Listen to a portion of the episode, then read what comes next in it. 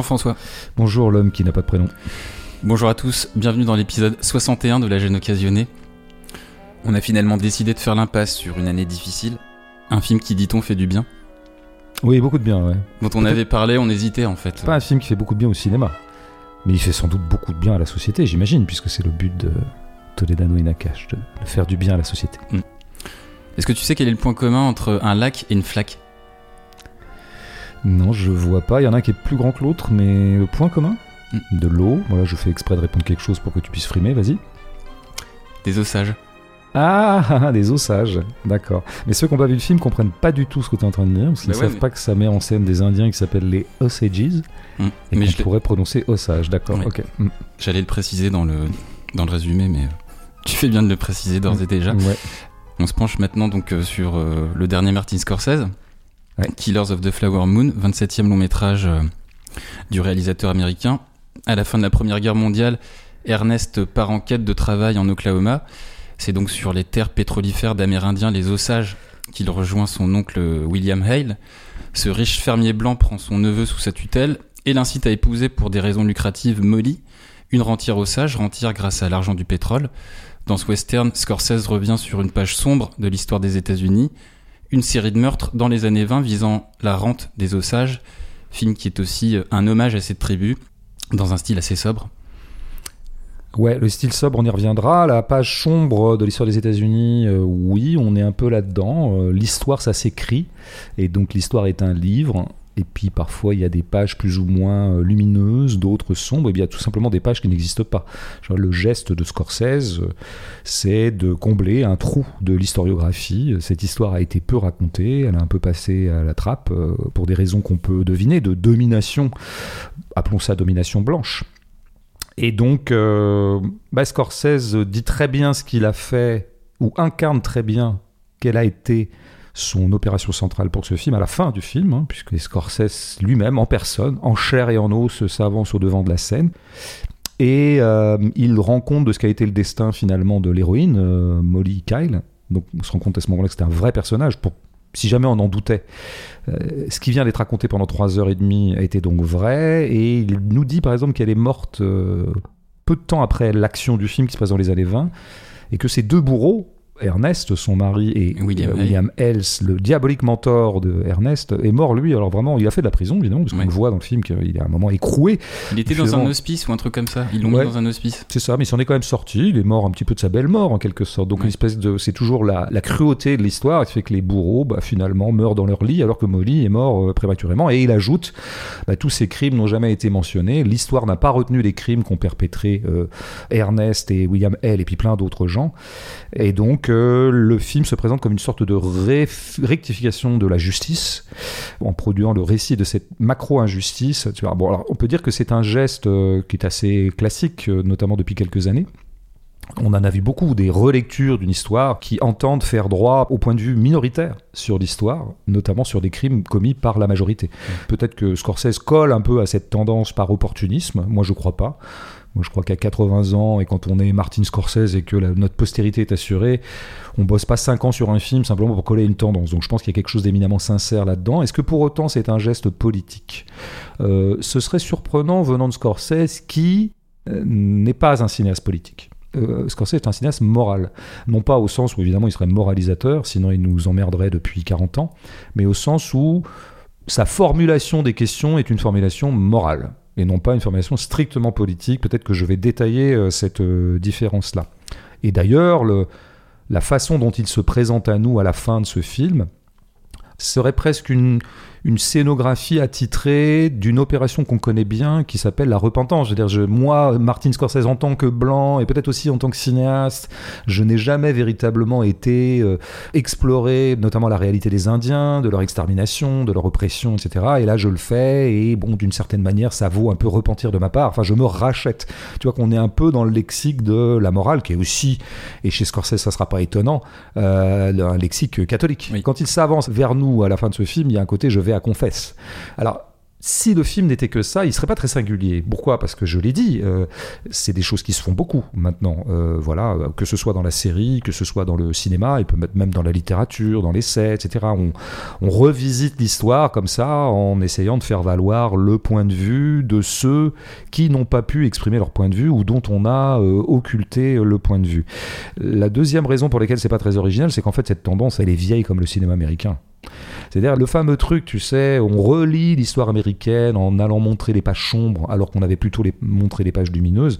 En fait, ça naît en même temps que le cinéma américain. C'est-à-dire que le cinéma américain, contrairement à sa légende, euh, disons, euh, avilissante pour lui-même, a toujours avancé sur deux têtes. Dans le même temps que par le cinéma, il édifiait une sorte de roman national américain, il se trouvait toujours des cinéastes dès l'âge classique pour un petit peu nuancer le roman national. Bon, alors cette opération-là, elle s'est fait beaucoup dans le western, parce que le western est vraiment le genre politique par excellence.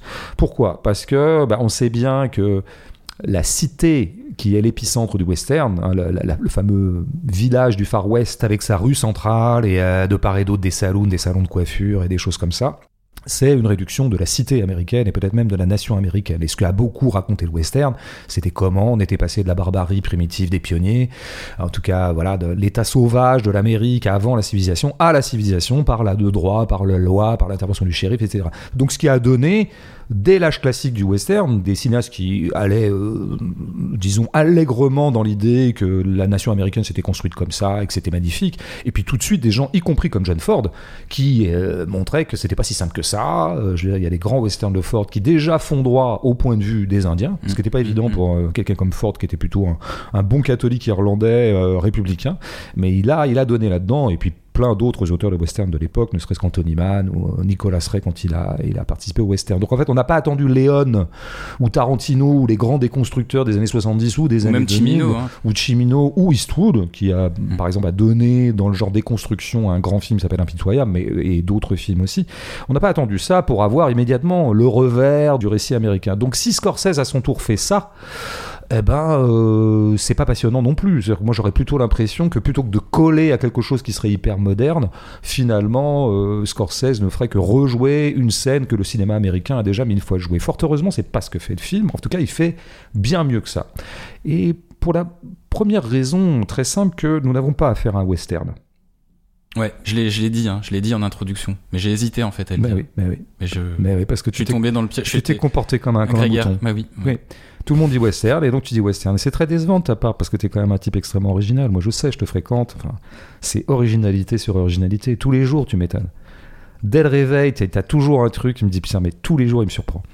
Et c'est ça qui entretient l'amour. C'est la surprise, bien sûr. Euh, non, c'est pas un western c'est pas un western et je pense que j'en suis bien content parce que euh, Scorsese, en tout cas pas sur ce coup-là, ne cède pas à ce qui peut être une manie parfois des grands cinéastes américains de vouloir absolument épouser tous les genres à un moment ou à un autre. Comme si en fait tu passais à la postérité comme grand cinéaste américain à partir du moment où tu as donné un peu dans tous les genres.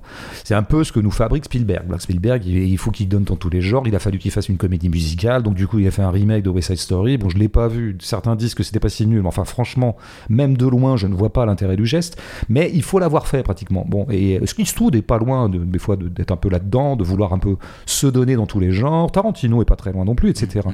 Et Scorsese, ma foi, a pu donner aussi un peu là-dedans, qui peut parfois tourner à l'art de copiste, quoi. C'est-à-dire de faire des films à la manière de, pour les avoir faits, peut-être un peu mieux.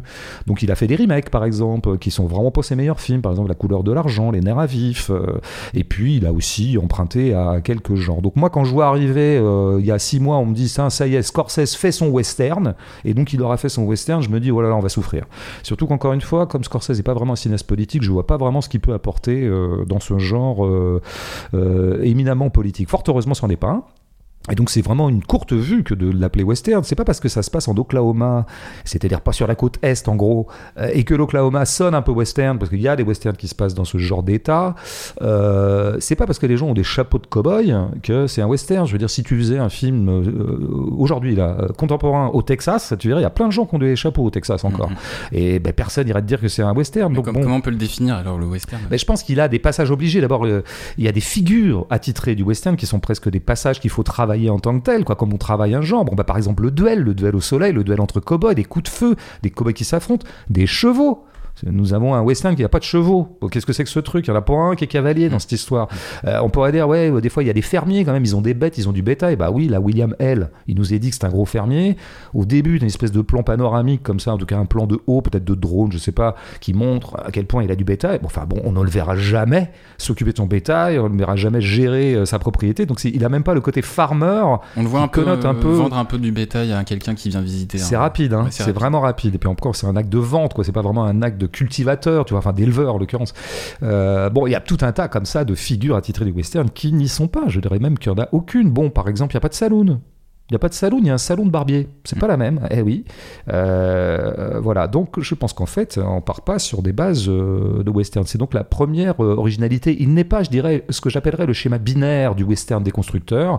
Tu avais des codes qui étaient à la gloire de l'Amérique, je reprends les mêmes codes et je les retourne contre l'Amérique. Mais c'est pas ça que fait Scorsese, ce qui fait qu'en fait, le film, il n'a pas la simplicité du binarisme aussi. C'est pour ça qu'il est subtil.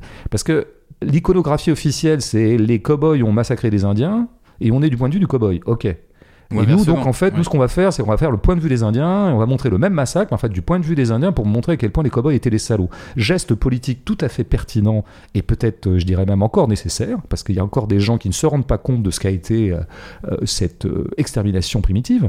Sauf que le film, Euh, il fait pas ça. Mais Le on- film fait pas ça, mais surtout esthétiquement, c'est jamais intéressant. En tout cas, ça n'est jamais une garantie esthétique que des gens qui s'en mangent dans ce genre de truc. Tu vois, on en voit beaucoup des films maintenant tu vois, qui, par exemple, font faire droit au point de vue féminin. L'histoire a toujours été racontée par les hommes, pour les hommes, très bien. Et donc, on va faire valoir le point de vue féminin en faisant par exemple un film sur Sissi l'impératrice, et cette fois, on montrera à quel point c'était une femme émancipée. On en a eu un l'an dernier, on en a un qui arrive bientôt. Ok, mais euh, le geste politiquement est intéressant, bien sûr, il est féministement intéressant et salutaire, mais ça ne garantit pas du tout un bon film. Et souvent, d'ailleurs, les films sont tellement contents de leur geste politique ou leur geste de retournement euh, comme un gant de l'histoire officielle qu'ils s'en contentent et qu'ils oublient de faire un bon film. Bon, Scorsese fait pas ça, il n'est pas dans le binaire et pour une raison simple qui tient au sel très particulier de cette histoire que David Gran, l'auteur du livre, La note américaine. euh, voilà, a exhumé puis Scorsese en, en l'adaptant. Parce que cette histoire, précisément, ne commence pas sur un schéma binaire. Elle commence par un truc dont j'ai l'impression que tous les spectateurs l'ont oublié, parce qu'ils jugent le film à l'aune de ce qu'on va découvrir peu à peu au fil des trois heures et demie, à savoir que les Blancs sont tout simplement en train de bousiller les Indiens aux Sedjis qui se trouvent là. Mais on oublie la première demi-heure. La première demi-heure du film, et même je ont- Qui ont dirais... épousé les coutumes euh, des Blancs, les Indiens, oui. Nous avons affaire à des Indiens dominants. Hmm. J'ai jamais vu ça au cinéma. Voilà, point. J'ai vu plein de trucs au cinéma, le Far West ou la, la conquête des cow-boys, je l'ai vu sur tous les angles, mais j'ai jamais vu ça. J'ai jamais vu des Indiens qui ont un ethos de dominant, euh, qui produisent un imagier de la domination, et, c'est tout le début du film. Moi, je ne savais rien du film, je ne savais rien de cette histoire, je ne savais même pas que c'était inspiré d'une histoire réelle. Et quand on arrive vierge devant le film, je vais dire qu'on est tout à fait étonné par ce qu'on voit au début. On se dit, mais c'est quoi C'est une farce ou quoi? C'est une parabole? C'est un truc genre, on aurait dit qu'en fait les Indiens dominaient, mais ça donne quand même des images qu'on n'a jamais vues dans toute l'histoire du cinéma américain, et pas non plus dans le western, à savoir Des Indiens qui font de l'avion, qui font du oui, golf, qui se font. qui jouent au croquet, qui sont des femmes qui sont habillées comme des belles bourgeoises victoriennes. Qui sont euh, véhiculés, enfin, ils ont des chauffeurs. Ouais, tout à fait. Il y a une image qui est pas mal, quoi. C'est euh, le chauffeur, c'est le blanc, c'est Ernest, et puis bah, la- celle qui est véhiculée est une indienne, quoi. Elle a le port de tête, la hauteur de vue d'une blanche, aristocrate. d'une aristocrate blanche, quoi. Genre un peu Viviane Lee dans Autant n'emporte le vent, tu vois. euh, Mm. Scarlett O'Hara, quoi. Euh, bon, tout ça, ça produit quand même une grande originalité de ces trois premiers quarts d'heure. Alors évidemment, on va se rendre compte peu à peu qu'en fait, euh, les dominants n'étaient pas dominants. Mais enfin, ils en ont quand même un certain nombre d'attitudes euh, qui renouvellent totalement, disons, euh, l'iconographie habituelle du traitement de ces peuples indiens et du mal qui leur a été fait. Ça crée quand même un truc qui fait qu'au bout du compte, nous n'avons pas affaire à le schéma habituel, à savoir des bourrins de blancs sont arrivés et ils ont poussé les Indiens qui se trouvaient là en les exterminant. En fait, nous avons affaire à une manœuvre non pas d'extermination, mais de subversion. Le pouvoir les blancs vont subvertir le pouvoir indien. C'est ça qui s'est passé dans ce comté, où, par une espèce de sarcasme de l'histoire, les Indiens qui avaient été, euh, disons, euh, acculés à se retrouver sur ce territoire qui n'était pas leur territoire originel, si j'ai bien compris, parce qu'ils avaient été virés d'un autre territoire, par un sarcasme de l'histoire, il se trouve qu'il y a du pétrole sur ce territoire, et que donc une manne pétrolière leur est échue. Mm. Donc, euh, on va avoir plutôt un truc très original, c'est comment peu à peu les Blancs, qui sont confrontés à des Indiens riches, qui ont le pouvoir de l'argent, ce qui n'est pas rien, ce qui est donc le pouvoir, vont quand même réussir à s'imposer. Et c'est ça qu'on découvre peu à peu, avec toujours une grande surprise, parce qu'en fait, on va découvrir peu à peu comment ils ont placé leur bille de façon extrêmement subtile. Et ce qui renouvelle aussi le genre de massacre de blancs euh, perpétrés contre des Indiens, c'est que précisément, il n'y a pas massacre. Il y a une stratégie tout à fait subtile, même si elle emprunte parfois à des manœuvres extrêmement grossières et brutales, mais subtile. Il y a, il y a plusieurs méthodes. Il y a plusieurs méthodes. La méthode des méthodes, comme il se doit d'ailleurs dès qu'on analyse l'histoire et l'ordre social, ça passe bien sûr par l'économie. C'est une expropriation des Indiens. Ce qu'on va déduire grâce à des petites touches qui arrivent au bout d'une demi-heure, trois quarts d'heure, avec notamment cette scène qui crée une espèce de grincement bizarre ou un trouble de la part du spectateur. Soyons honnêtes par rapport à ce trouble-là. Moi, je m'en souviens encore. C'est quand on s'aperçoit qu'en fait, ils sont obligés d'aller quémander à un type qui est en costume trois pièces. Un, guichet, enfin leurs, leurs, Une espèce de banquier du coin, mm. on ne sait pas trop quoi, il a une espèce de légitimité. En fait, ils sont obligés d'aller quémander à chaque fois pour pouvoir retirer de l'argent. C'est-à-dire, en gros, ils ont l'argent, mais c'est les Blancs qui ont le pouvoir de l'usage de l'argent. De la même façon qu'on comprendra que les Indiens possèdent la terre, mais c'est pas eux qui exploitent le pétrole. Donc en fait, ils ne sont que rentiers un, ils ne sont que rentiers et non pas des exploitants euh, du pétrole en tant que tel. Euh, et deux, ils n'ont pas l'usufruit de leur rente en quelque sorte. En tout cas, c'est très cadré, on les contrôle, on les limite, ce qui peut qu'ils peuvent pas dépenser autant. Tout ça est quand même passionnant. Et ce qui est passionnant à ce moment-là, c'est peut-être pas tant Scorsese que ce fragment d'histoire qui a été livré par le bouquin et que Scorsese a la grande intelligence d'adapter parce que c'est un, comme on dit, soyons bêtes pour commencer, c'est un bon sujet c'est un bon sujet pour faire un film. Beaucoup plus que tout un tas de faux bons sujets où on se dit, ouais, c'est bien, je vais rétablir une injustice et je suis un mec super vertueux. Non, non, Scorsese s'est pas dit que ça. Il s'est dit, je tiens une bonne histoire là. Il y a moyen de faire un truc là. Parce que il y aura moyen de faire des images telles qu'on n'en a jamais vues, en tout cas de renouveler un peu euh, les euh, situations. Alors évidemment, il se contente pas de l'argent. On sait bien aussi qu'il en passe parfois par euh, une, autre forme de colonisation, parce que là, en fait, on a affaire à une colonisation. Mm-hmm. Et cette colonisation un peu subtile qui a eu lieu dans pas mal d'espaces coloniaux dans l'histoire de l'impérialisme européen ou américain, c'est comment dire la colonisation par la naissance, euh, une sorte de purification ethnique par le mariage. Bon, voilà, euh, ce qui fait que quand même, on en arrivera à ce truc pas mal, c'est qu'une fois qu'Ernest se sera marié avec Molly, ils finiront par avoir des enfants. Et le garçon s'appelle comment Il s'appelle? Cowboy. Je, ne sais pas si c'est authentique, mais c'est une putain de trouvaille euh, mm. scénaristique. Mm. On transforme des Indiens en cow quoi, en gros. Et c'est vraiment ce qu'on appelle une purification ethnique dont la cible est le corps des femmes.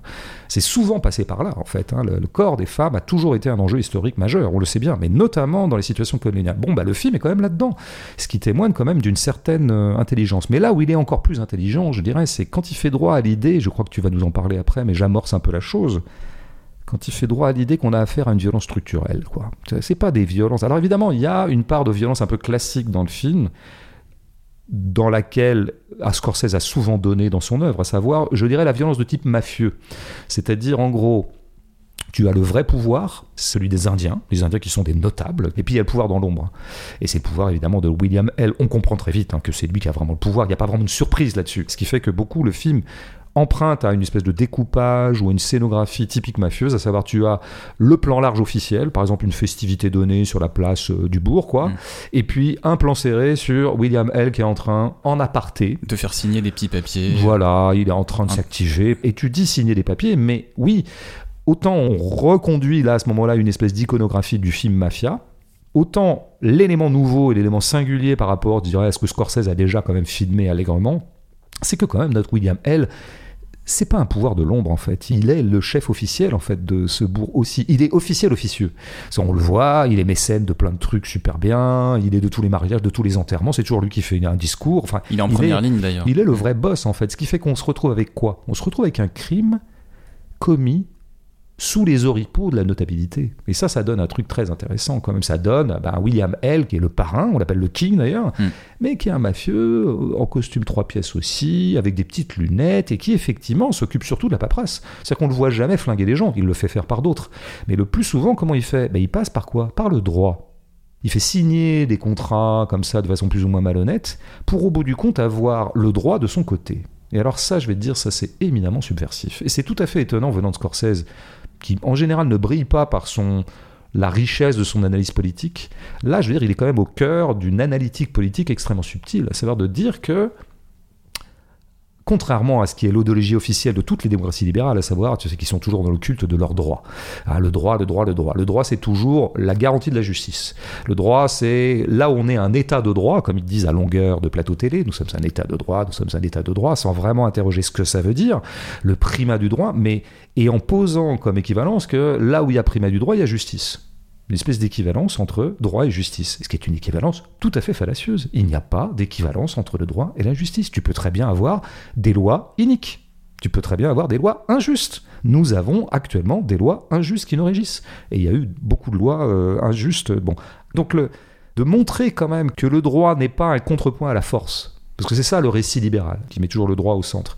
Avant, il y avait la sauvagerie, il y avait le primitif, c'était les zones de non-droit. C'était pré-civilisationnel. Puis le droit est arrivé, et voilà. Là, ça montre que c'est par le droit qu'on exerce la sauvagerie. Donc, comme on dit très très bien dans la tradition marxiste, le droit n'est pas une façon de neutraliser la loi du plus fort, c'est une façon pour le plus fort de légitimer le fait qu'il imprime de la force. Bon, le film est quand même traversé par ça. Donc si tu ajoutes ce que j'ai dit sur la colonie peuplement, sur la colonie par le corps des femmes, etc., mais au bout du compte, le tribut qu'apporte Scorsese à l'effort de représentation de l'horreur coloniale est un tribut tout à fait singulier. C'est ce qui fait que le film est pour moi totalement justifié d'abord par son intelligence politique. Mmh. Alors je le disais en introduction, euh, on a un film qui examine un, récit historique des États-Unis et euh, faire de l'histoire, bah, c'est revisiter le passé à travers euh, la mémoire de celles et ceux qui l'ont vécu.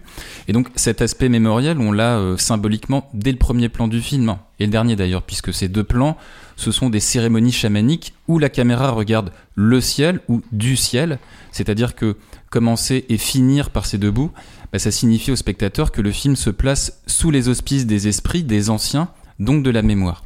L'autre aspect notable de la première scène, c'est à la fois ce que fait le chaman et ce qu'il dit à sa tribu éplorée. Hein. Ce qu'il dit, c'est de constater que la culture osage va sombrer dans l'oubli au profit de la culture occidentale, et ce qu'il fait, c'est précisément un fait culturel, c'est-à-dire que chez les Amérindiens, la transmission passe principalement par l'oralité, ce qui explique en partie pourquoi les meurtres euh, des osages s'est mal transmise.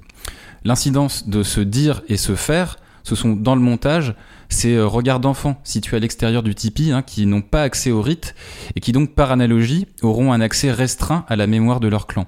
Du coup, inaugurer clôturer aussi un film par la mémoire, c'est une manière euh, d'assumer une ambition, celle de conjurer ce déficit de transmission. Et puis, par extension, cette conjuration, elle passe par l'essence d'un film lui-même, puisqu'un film, c'est une archive, qui plus est colportée par le cinéma, le médium mainstream par excellence. Alors l'autre moyen simple d'honorer la mémoire des osages, c'est tout simplement la durée du film, 3 heures et demie.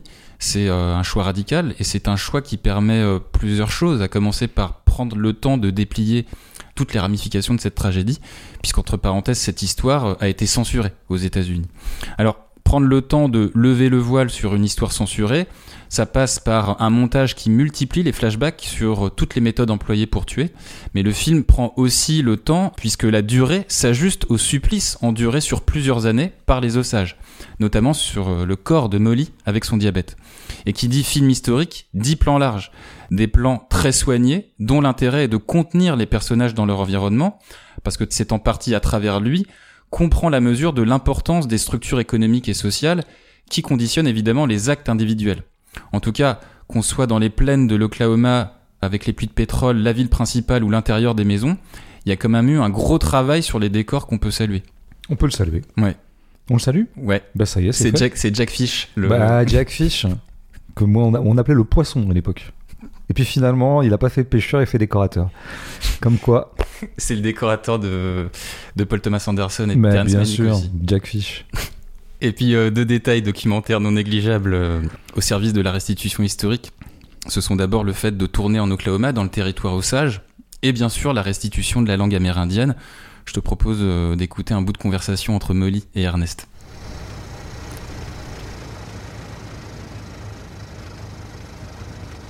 Told me you was, you was going with Matt Williams for a time. You talk too much. Oh, I don't talk too much. Just thinking who I got to beat in this horse race, that's all. I didn't realize this was a race. I don't care for watching horses. Well, I'm a different kind of horse. Honkashi. Shomikasi Shiekoshiajimi. What was that? Shomikasi. That's how you are. I don't know what you said, but it must have been Indian for handsome devil. Voilà, donc c'était un petit trajet en taxi entre Molly et, et Ernest. Et Molly, à la fin, donc elle passe de l'anglais à l'ossage pour se moquer d'Ernest. Oui, tu vois, elle est en posture à ce moment-là de dominante quand même. J'y insiste lourdement. Il y avait d'ailleurs une petite incise. Il y a une autre scène qu'on oublie très vite, eu égard à l'étendue du crime blanc euh, que va raconter le film et qui est plutôt au début. C'est les quatre sœurs Kyle Mhm. qui sont sur la place du marché, enfin en tout cas une place publique, et qui parlent en indien Mhm. déjà. Et elles parlent indien en présence d'un de leurs prétendants qui est blanc, Mhm. puisqu'ils sont tous prétendants, puisqu'ils veulent tous se marier avec elle pour pouvoir capter l'héritage. Mais à ce moment-là, elles en parlent et elles sont, comment dire, la scène, on en connaît, nous, après, peu à peu, les sous-bassements, et qu'en fait, sous couvert de dominer, elles ne dominent rien du tout. Enfin, quand même, à ce moment-là, elles sont en posture de. Et notamment, elles, elles exercent une violence typique du dominant, à savoir de parler de quelqu'un en sa présence et sans qu'il puisse du tout Comprendre, ouais. C'est un petit peu comme deux blancs, tu vois, euh, propriétaires bourgeois parisiens qui auraient une bonne philippine ou une bonne, je sais pas quoi, marocaine Mm. ou de quelque autre pays du sud global laquelle, mm, tout juste arrivée en France, ne comprendrait pas qu'on est en train de parler d'elle parce qu'elle ne maîtrise pas encore le français. On serait en train de parler d'elle en sa présence, un petit peu pour s'en moquer gentiment et tendrement, bien sûr. Les dominants sont parfois très tendres. Mais voilà, c'est une scène, tu vois. Moi, je veux dire, quand j'ai vu ça, euh, je me suis dit, bah tiens, j'ai encore une fois, je n'avais jamais vu une chose pareille qui crée vraiment un trou par rapport à toutes les images, euh, tout, je dirais, le diaporama qu'on a tous en tête des rapports euh, cow-boy indiens dans le cinéma américain. Bah voilà. C'est tout, t'avais fini. Moi, pardon. j'avais, je voulais parler des voix off, mais en fait, euh, je me suis dit que c'était pas forcément la peine. Moi, ce que tu sais, le grand homme pense contre lui. Et c'est ce que tu viens de faire. J'aurais, j'aurais pu prolonger, enfin, aller au bout de cette idée-là en, en enlevant le mot western en, en tout début d'émission. Ouais, ouais. Non, non, mais c'est bien que tu l'aies prononcé parce que c'est pas complètement saugrenu. Mais je, je, je, je- j'exagère sans doute un peu pour dire qu'on n'a pas du tout affaire à un western. Il y a quand même un élément, je pense, c'est qu'on est dans l'Oklahoma et on est dans les années 20, les amis. Euh, Le western, a priori, c'est quand même le 19e siècle, quoi. C'est là que ça s'est passé, la conquête, tout ça, l'édification de la nation et même avant d'ailleurs.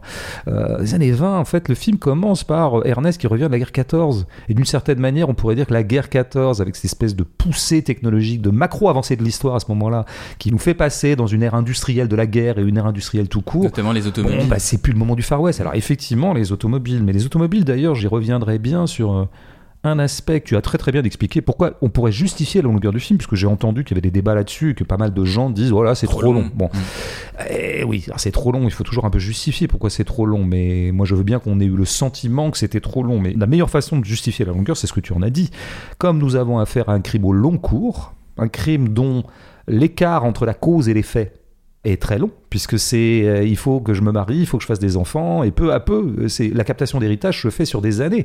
Donc tout ça, ça induit une certaine longueur du récit quand même, hein, et il me semble. Et puis aussi la multiplicité des tactiques blanches pour pouvoir subvertir le pseudo-pouvoir indien fait qu'effectivement, il faut prendre le temps de passer en revue tout ça. Quoi. Donc moi, je trouve que les trois heures et demie sont justifiées. Ça n'a jamais beaucoup de sens de dire les choses comme ça. Mais il y a un autre aspect qui est, qui, par-delà la longueur du film, c'est sa lenteur. Parce qu'une chose, on a vu des films longs hyper speedés, dont les gens sortent ravis parce qu'ils ne se sont pas ennuyés, puisque ça, ça n'arrête pas d'avancer. Bon. Là, on a un film euh, incroyablement lent par rapport à euh, une certaine rythmique scorsésienne euh, qu'il a beaucoup développée, y compris dans ses films majeurs. Alors, c'était déjà frappant dans, dans le précédent qui était magnifique, The Irishman, Irishman. un film extrêmement lent pouvait attribuer ça par exemple à la sénilité, à la vieillesse. C'était un film, alors, disons, le crépuscule de la mafia un peu. Mm. Et donc on, on s'ajustait au rythme de ces vieillards. Alors là, qu'est-ce qui fait que le film est lent? Qu'est-ce qui fait qu'il fallait qu'il le soit?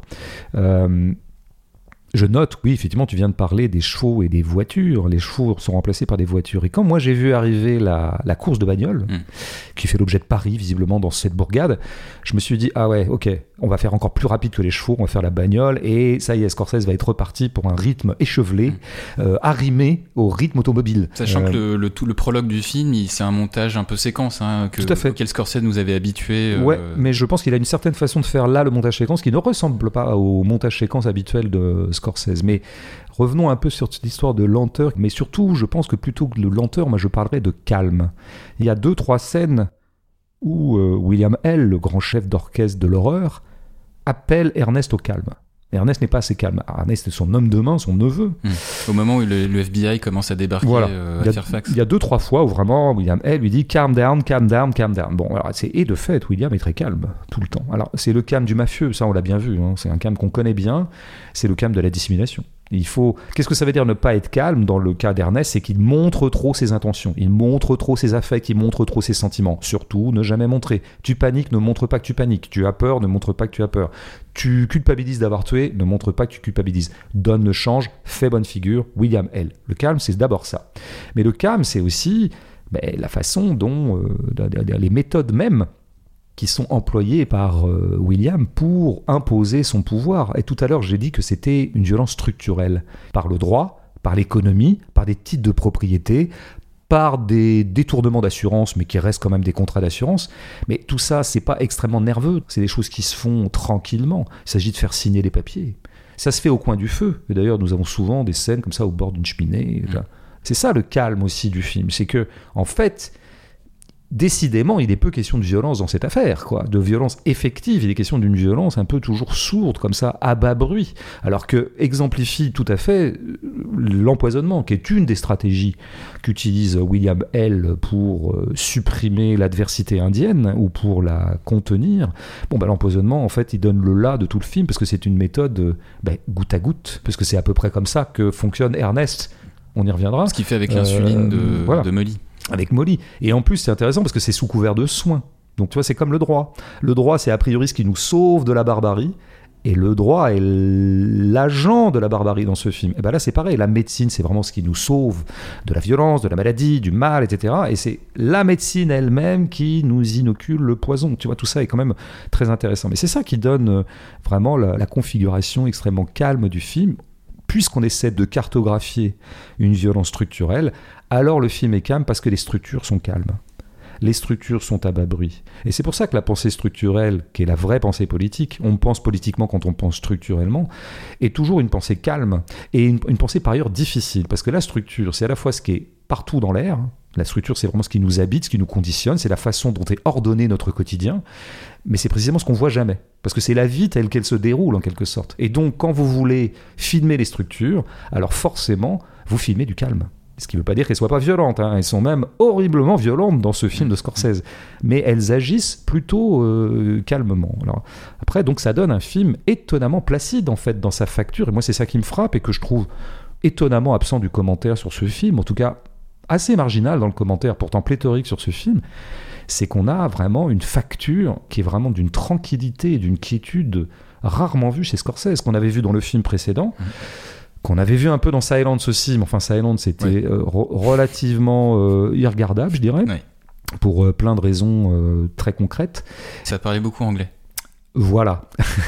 Euh, je, je pense qu'il faudrait faire une espèce de phénoménologie de la quiétude formelle de ce film, si tu veux. Je, je prendrai quelques exemples comme ça pour être un peu précis.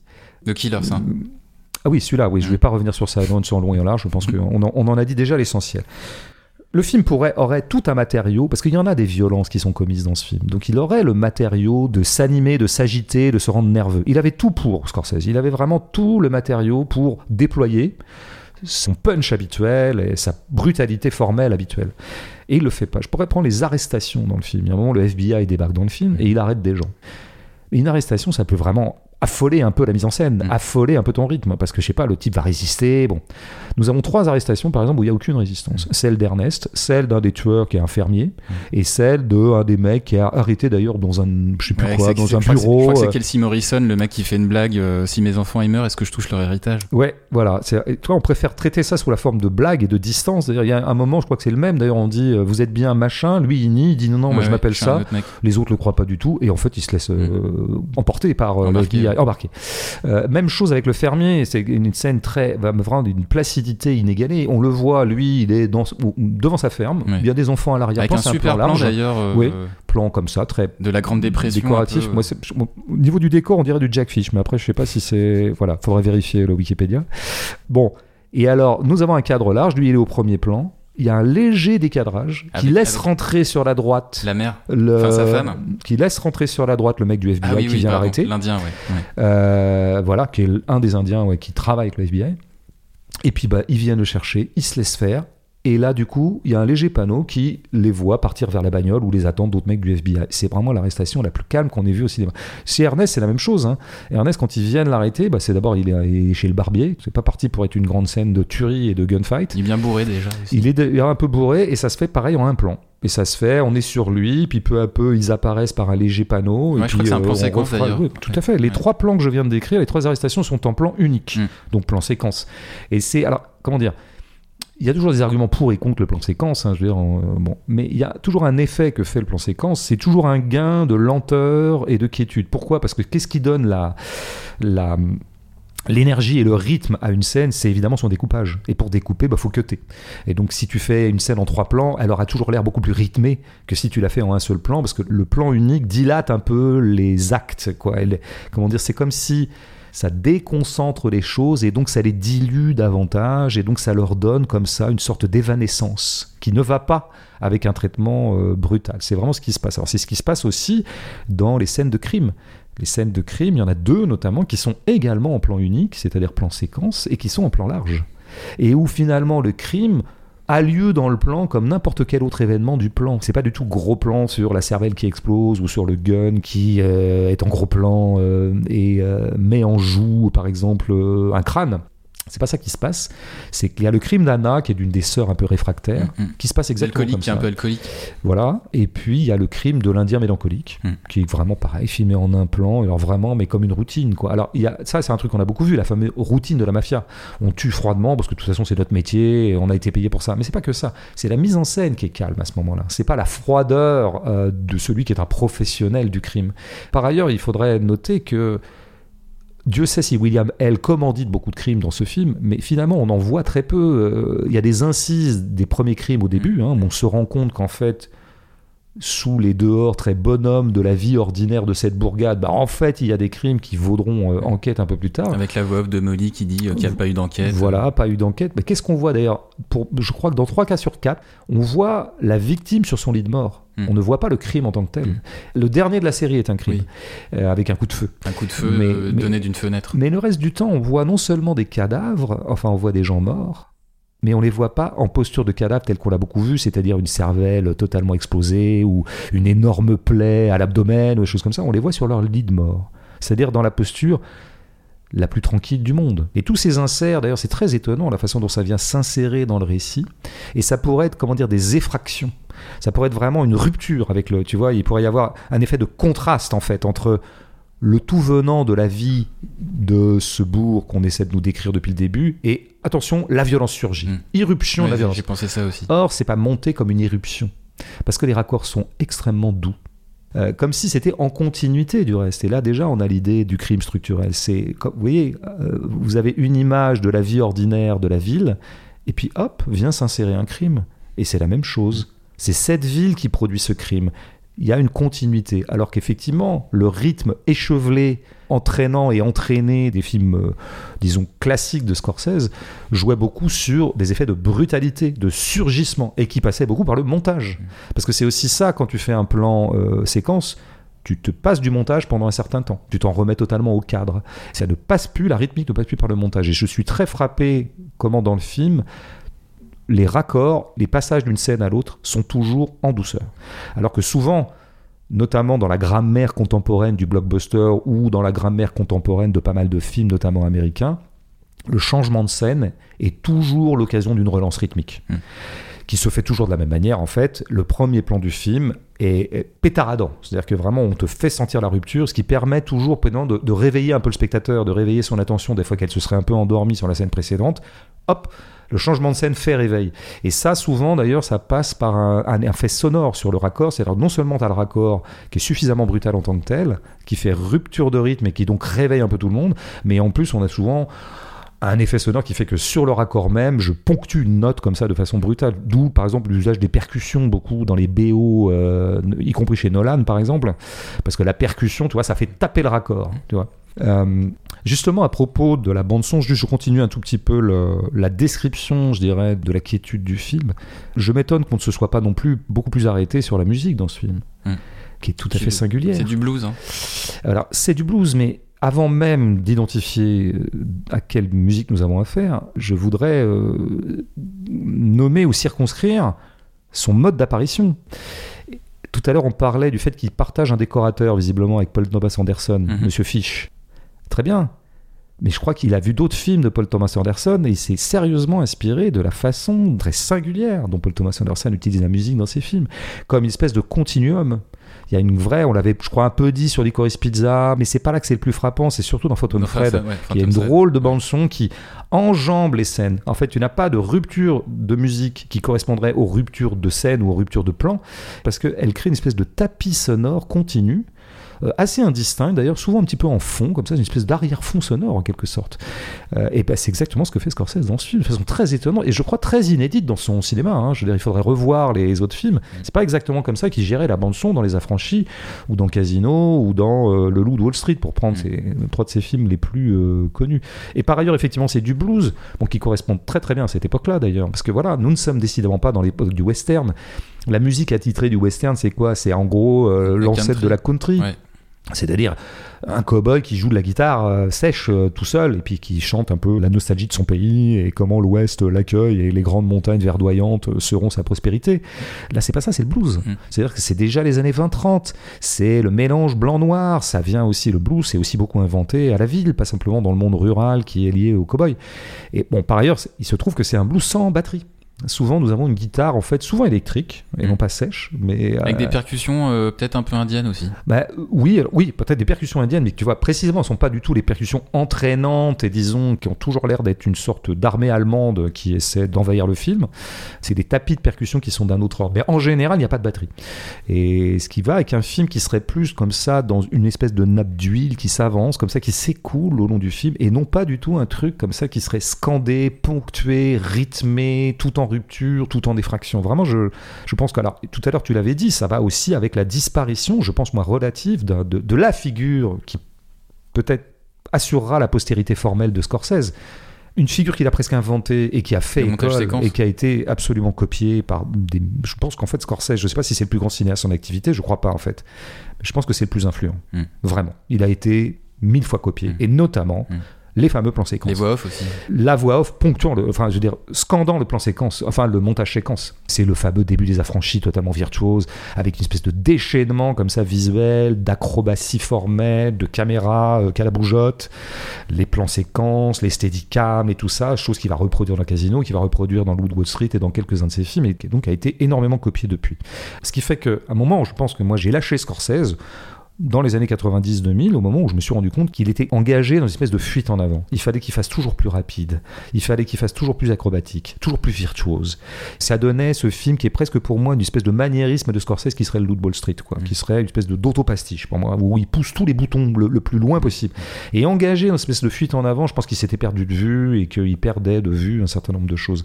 Là, il avait la place pour placer séquence, et c'est un peu ce que tu as dit tout à l'heure, au début tu avais l'occasion à ce moment-là, en- pour résumer l'histoire des Osages, de faire un bon plan séquence euh, traditionnel de Scorsese, quoi. Très rythmé, où on aurait passé en revue 30 ans, comme ça très rapidement, avec une voix qui nous aurait tout expliqué, qui aurait été celle de Molly ou d'un autre personnage, et il y avait tout pour ça. Mais c'est pas ça qu'on voit à l'écran à ce moment-là. C'est vrai qu'il y a un petit côté, je passe en revue 30 ans, Un peu rétrospectif aussi. je rappelle Avec- les épisodes précédents, Ouais, tout à avec, fait. avec aussi l'injection du noir et du blanc. Mais c'est quand même, d'ailleurs, on verra plus tard euh, euh, Ernest prendre en charge lui-même le récit à partir d'un livre. Mhm. On lui a donné un livre sur l'histoire des Osages et il Mhm. feuillette le livre et il raconte. Ben, à ce moment-là, la façon dont on fait cette espèce de rétrospection sur les 30 ans précédents, ça prend pas du tout la forme d'un montage séquence à la Scorsese hystérique et, euh, et je veux dire vitaminé, euh, voire même euh, amphétaminé. Ça prend l'apparence et le rythme d'un livre dont qu'on feuillette. On feuillette un livre. Et en gros, ça va faire quoi? Ça va faire qu'à l'écran, on va avoir des photos. C'est des plans fixes, les photos. Donc là, il n'y a plus de mouvements qui tiennent. Et les photos, par ailleurs, on ne zoome pas dedans, ce qui permet toujours de donner un petit peu de vitesse à, la photo au cinéma. Il n'y a pas ça. Mais les photos, elles sont plein cadre, on les bouge pas, et on les fait se succéder, comme une histoire qu'on raconterait à des enfants, une histoire calme. C'est voilà, plus sur ces bases qu'on va. Quoi. Bon, après, pour finir sur cette description du calme, Bon, moi, il y avait une, une chose qui me chagrinait justement dans le montage séquence chez Scorsese et dans son recours presque auto-maniériste, c'était qu'il avait absenté un art ou une sous-partie de l'art cinématographique, où pourtant il avait tellement brillé dans sa plus grande décennie, c'est-à-dire les années 70, c'était la scène. Hmm. La scène, c'est, je l'ai souvent dit, mais je vais le redire, c'est tout simplement un moment où le récit s'arrête. On pose le jeu, c'est ça une scène. Plutôt que d'être dans le flux permanent du montage séquence, on s'arrête dans un espace-temps donné, cadré, et on va faire la scène. Il y a beaucoup de critiques qui ont dit que dans ce film, il n'y avait pas de grande scène. Alors je ne sais pas s'il y a des grandes scènes dans ce film. Je pense que j'aime bien le film dans sa globalité. Je ne sais pas s'il y a des grandes scènes, mais il y a des scènes. Et je suis très content de voir que euh, Scorsese est de nouveau, à, prend de nouveau goût à arrêter le jeu et à disposer une scène. On va passer un moment. Et souvent, ce qui est fou, c'est qu'il le fait souvent de la façon la plus plan-plan possible. Bah, champ contre champ. Tout à fait, champ contre champ. Alors j'ai vu, bien sûr, des gens ont dit, oh, il y a des fois il s'est pas foulé, il se contente d'un bon champ contre champ des familles. Mais c'est comme tout, il faut se calmer les amis. Quand on évalue une figure comme celle du champ contre champ, on ne peut jamais l'évaluer dans l'absolu. Moi, je suis ni pour ni contre le champ contre champ. Je peste contre le champ contre champ quand je sens que c'est un automatisme. Quand je sens, comme c'est le cas dans la série, qu'on choisit le champ contre champ parce que ça va vite, parce que c'est une espèce de méthode standard de filmage, et qu'en fait on ne s'est même pas posé la question de savoir comment on allait tourner une scène, on s'est dit champ contre champ, puisque c'est comme ça qu'on fait. Mais quand j'ai affaire à un Scorsese qui a renoncé au champ contre champ depuis de nombreuses années, au profit d'une virtuosité beaucoup plus aérienne, beaucoup plus imbue d'elle-même, d'ailleurs presque auto-érotique, je dirais, et de cette fuite en avant que ça produisait, moi je suis très content d'avoir un vieux cinéaste comme Scorsese qui de nouveau fait des films comme ça, et qui par ailleurs a une grande confiance dans la simplicité du champ contre champ, parce qu'il faut être confiant à ce moment-là pour que ça tienne. Je ne sais pas s'il y, a- des grandes scènes dans ce film, mais toutes les scènes en champ contre champ, je les trouve euh, très intéressantes.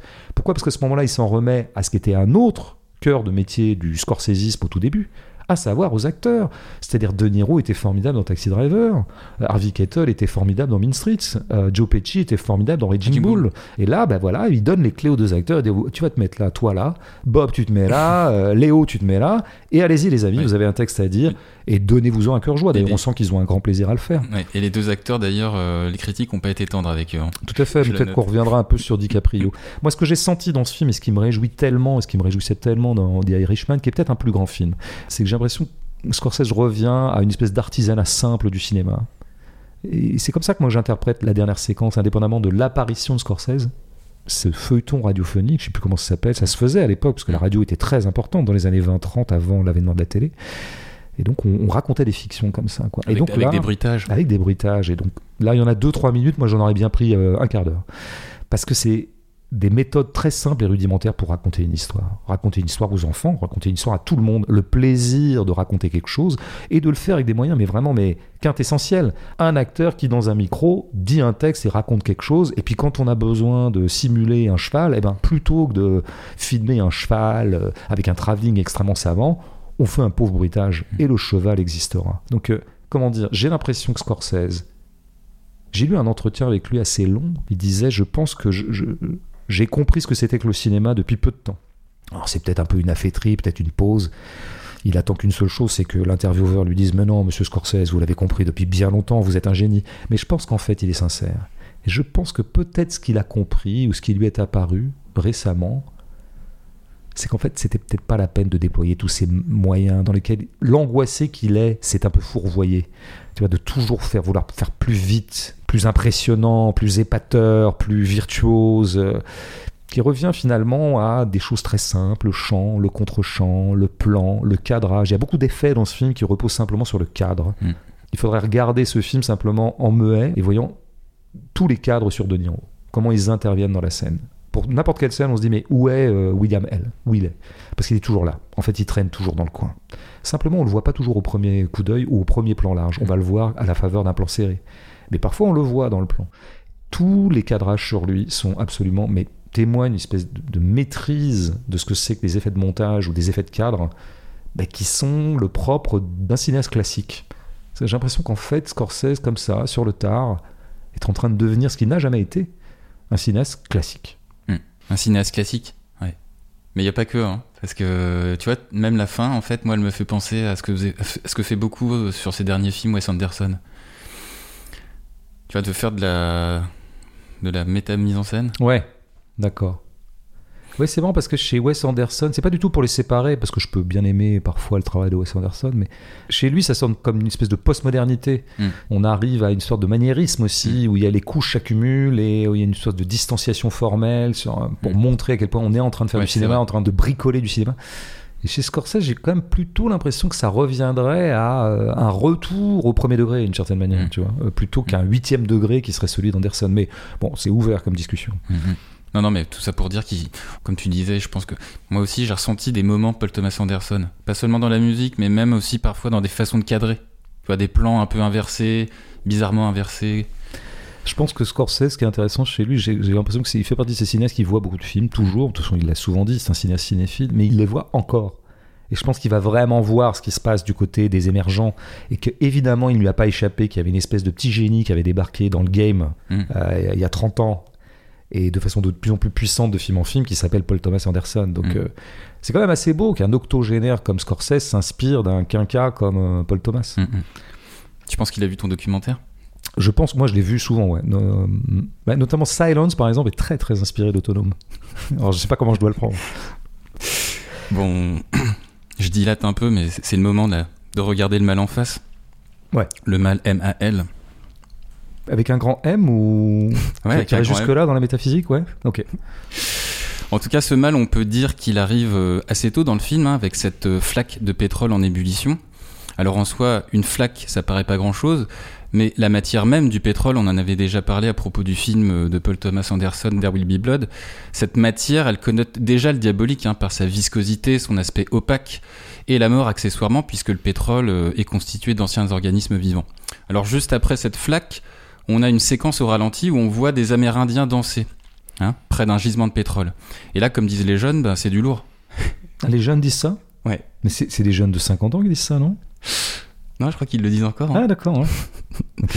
C'est du lourd parce qu'en fait, on a, on a trois idées en une. Première idée, c'est celle de la contamination, puisqu'on a non pas un corps, mais plusieurs corps aspergés par le pétrole. Deuxième idée, c'est celle de la malédiction, puisque le contact avec ce liquide exposera les personnes concernées à subir la cupidité des wasps. Et puis la troisième idée, c'est l'ambivalence du mal, puisque dans le même temps qu'on nous montre une matière maudite, le présent de la scène, c'est un moment d'allégresse. Laquelle allégresse est d'autant plus cruelle qu'elle s'effectue au détour d'une banalité pour une tribu, à savoir une danse. Alors pourquoi prélever ces deux échantillons dans le film? Tout simplement pour prendre acte que le mal est là dès le début, de la même manière qu'on l'a dit euh, dès le début, nous verrons des cadavres se succéder par euh, le montage séquence. C'est-à-dire que l'opération de Scorsese consiste à banaliser le mal en nous le rendant familier dès les premières minutes, et surtout de le disséminer dans le quotidien le plus anodin des personnages. Les exemples de ça, on en a déjà un petit peu parlé, ce sont plusieurs scènes domestiques, publiques, où les Osages sont filmés en plan large avec des blancs, puisque dans ces scènes plane l'intérêt lucratif de ce mélange interethnique.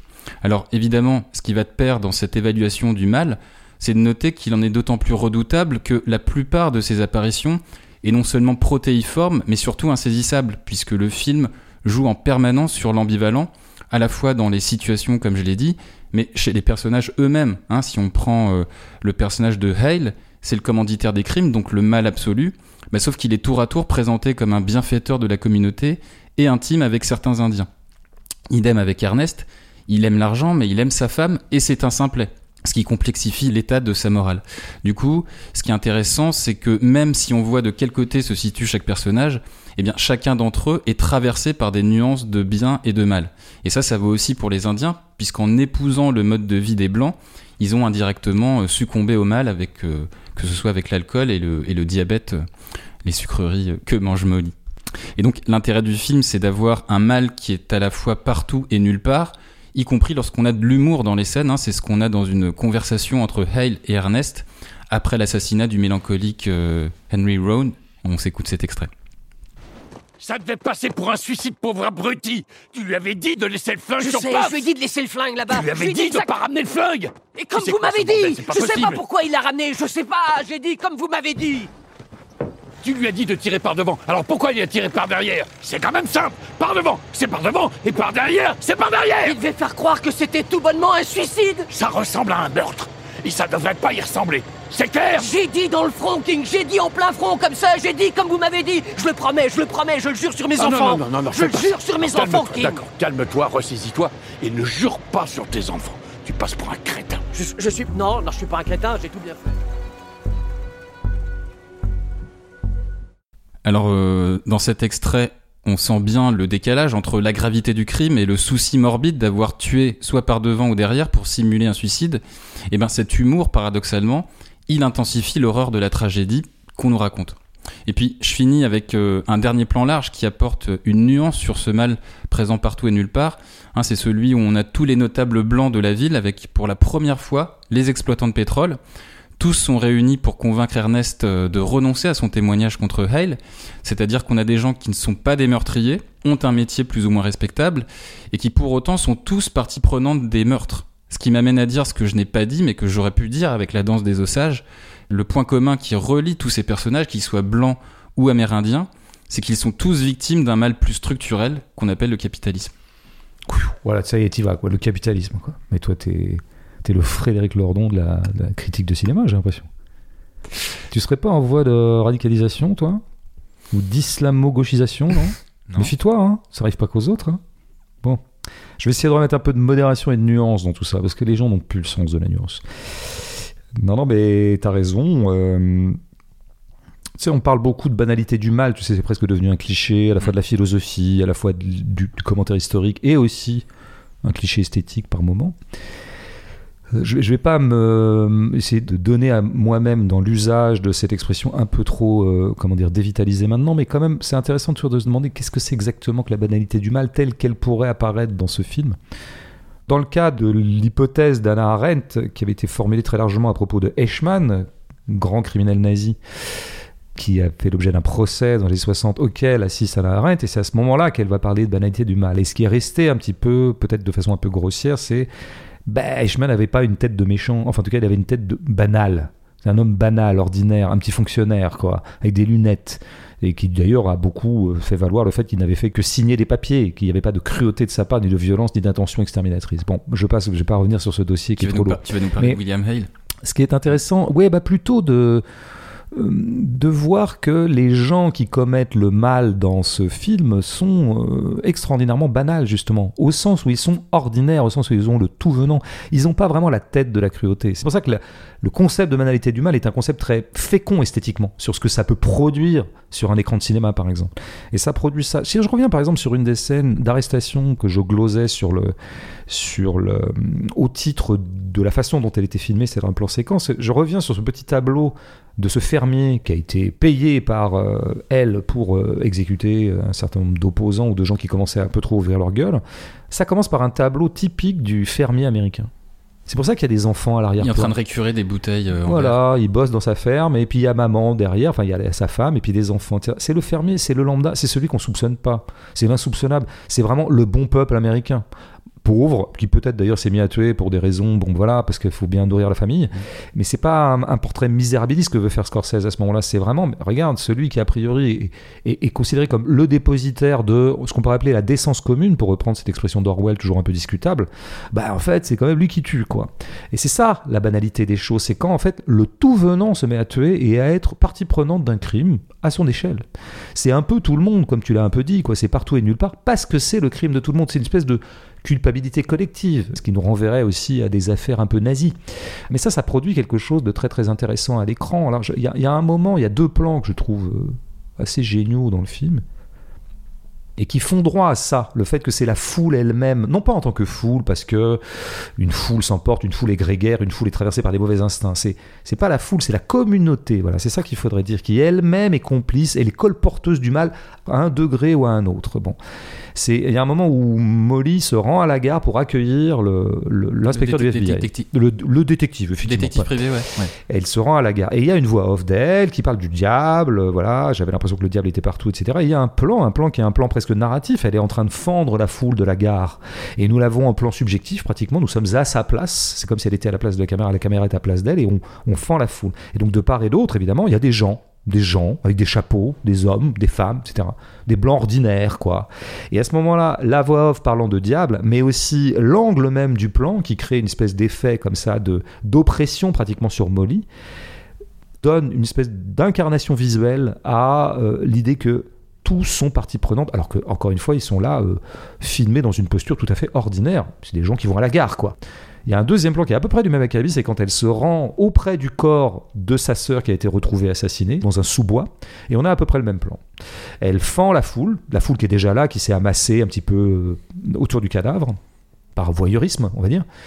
Et de la même façon, tous ces gens euh, qui sont de part et d'autre du plan euh, sont des gens comme toi et moi, j'ai envie de dire, en tout cas des gens comme n'importe qui dans les années 20 dans une petite ville américaine de l'Oklahoma. Et à ce moment-là, ils sont un peu considérés comme tous coupables du crime. Ils ont tous tué cette Anna. C'est la culpabilité collective et il a dit encore une fois que ça peut reposer n'importe où. Ce qui crée évidemment, euh, on pourrait dire, un effet d'horreur. Parce que la peur est d'autant plus grande quand tu as l'impression que rien, aucun espace, l'espace de la cité, l'espace commun, l'espace dans lequel on évolue, aucun espace ne peut être un espace refuge. Puisqu'ils sont tous coupables, alors je ne peux me tourner vers personne comme sauveur. C'est pour ça qu'elle fera d'ailleurs plutôt appel à quelqu'un d'extérieur qui sera un détective qui sera très vite zigouillé, puis le FBI, c'est-à-dire le pouvoir fédéral. Et donc ça, c'est typiquement un plan de film d'horreur, en fait.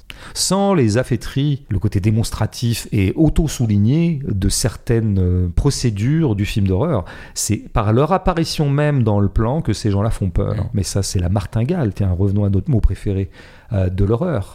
Et l'horreur, c'est justement, effectivement, il y a beaucoup de schémas d'horreur qui tiennent à- au fait que l'héroïne ou le héros qui est traqué, apeuré, euh, soumis à une oppression, n'a plus de point de fuite. Et j'ai ressenti ça, y compris dans les scènes les plus calmes, notamment par exemple le plan séquence circulaire dans la maison de, des, des Kyle en fait. Ouais, ouais. Où t'as tout, dans, dans chaque pièce en fait, t'as un couple en fait avec un blanc, enfin un mariage Ouais. interethnique. Voilà, c'est ça. Tu Et- découvres l'étendue de l'opération. Ouais, ça. Ici sont tous mis. Ouais, Non, mais c'est parfait. Le plan dont tu as un peu parlé, tu n'en as pas parlé comme d'un plan, mais tu en as parlé thématiquement, savoir les notables, quand Ernest effectivement revient chez lui au moment du procès, Mm. et que lui, eux veulent le convaincre de ne pas témoigner contre son oncle, puisqu'en fait, son oncle, c'est eux. Ils sont embarqués dans le même péché.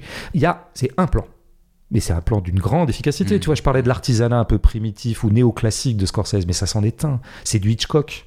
Par le, le cadre même, tu comprends l'horreur de ces gens. Et pourtant, ce sont des gens, alors là, vraiment euh, très respectables, avec des favoris, avec des lunettes. Ils sont bedonnants comme des notables. Il y a madame qui est tout à fait costumée, euh, qui est en belle robe, et puis il y a monsieur, il y a le notaire qu'on voit là, il y a le shérif, celui qu'on a appelé le shérif, qu'on voit jamais, mais qui est une espèce de type qui a une tête de Gérard Larcher, quoi, tu vois, le président du Sénat, pour ceux qui le connaissent. Mm. Euh. Et le fait que ce soit un plan unique, sous le point de vue d'Ernest, on comprend, mais l'horreur de ces gens, enfin, tous un peu ligués les uns avec les autres, cette fameuse solidarité des dominants, cette solidarité de la bourgeoisie, elle est il y a un côté sectaire, il y a un côté Oui. euh, qui renvoie à ce qu'on avait vu euh, dans la pièce des francs-maçons là. Tout à fait. Moi, j'ai pensé aussi évidemment à un film qui essaie d'explorer une sorte de monstruosité blanche, qui est évidemment Get Out de Le Jordan Peele. Peele, ouais. Bon, ben, pardon, mais je veux dire, euh, éventuellement, ce qu'il pourrait y avoir de semblable avec Scorsese, c'est la première demi-heure de Get Out, quand les choses sont pas encore complètement consommées, quand c'est juste comme ça, justement des, des effets de plan qui font, on commence à se demander si cette famille blanche, là, bien sous tout rapport, n'est pas en fait une famille un peu horrible. Puis après, quand il y a un déchaînement d'horreur, ben, on n'y croit plus. Et en fait, l'effroi glacé qu'on peut ressentir devant la normalité horrible, tu ne l'as plus à partir du moment où tu fais faire des choses totalement anormales aux gens. C'est ça qui est très fort chez Scorsese et ce qui dénote quand même une maîtrise de ses moyens, bon, qui n'est pas surprenante, mais qui est toujours euh, un peu éblouissante. On pourrait dire que les- la figure des deux docteurs est très très bien de ce point de vue-là aussi. Les docteurs empoisonneurs, ben, ils ont des têtes comme toi et moi, enfin même encore plus euh, normés que nous deux, qui sommes pourtant parfaitement normés. C'est les petits docteurs sympas, quoi. Ils ont des petites lunettes, il y en a un qui est petit, l'autre qui est grand, enfin. le- Et en fait, ça s'aperçoit que c'est une espèce de nazis euh, qui disent pas leur nom. euh, bon, et tout ça, ça marche d'autant mieux que c'est statique. Là, je reviens à la lenteur du film. En fait, la lenteur du film, c'est une, une certaine économie de l'horreur qui fonctionne toujours très très bien. Parce que souvent l'horreur, elle fonctionne beaucoup par ralentissement. On a beaucoup parlé de l'horreur, de la dilatation chez Hitchcock. C'est par la dilatation qu'il crée du suspense. En fait, c'est par le suspens qu'il crée du suspense. Tu suspends les choses et donc ça leur donne une intensité particulière et là tu crées de l'angoisse. Mais c'est un peu ce que fait Scorsese.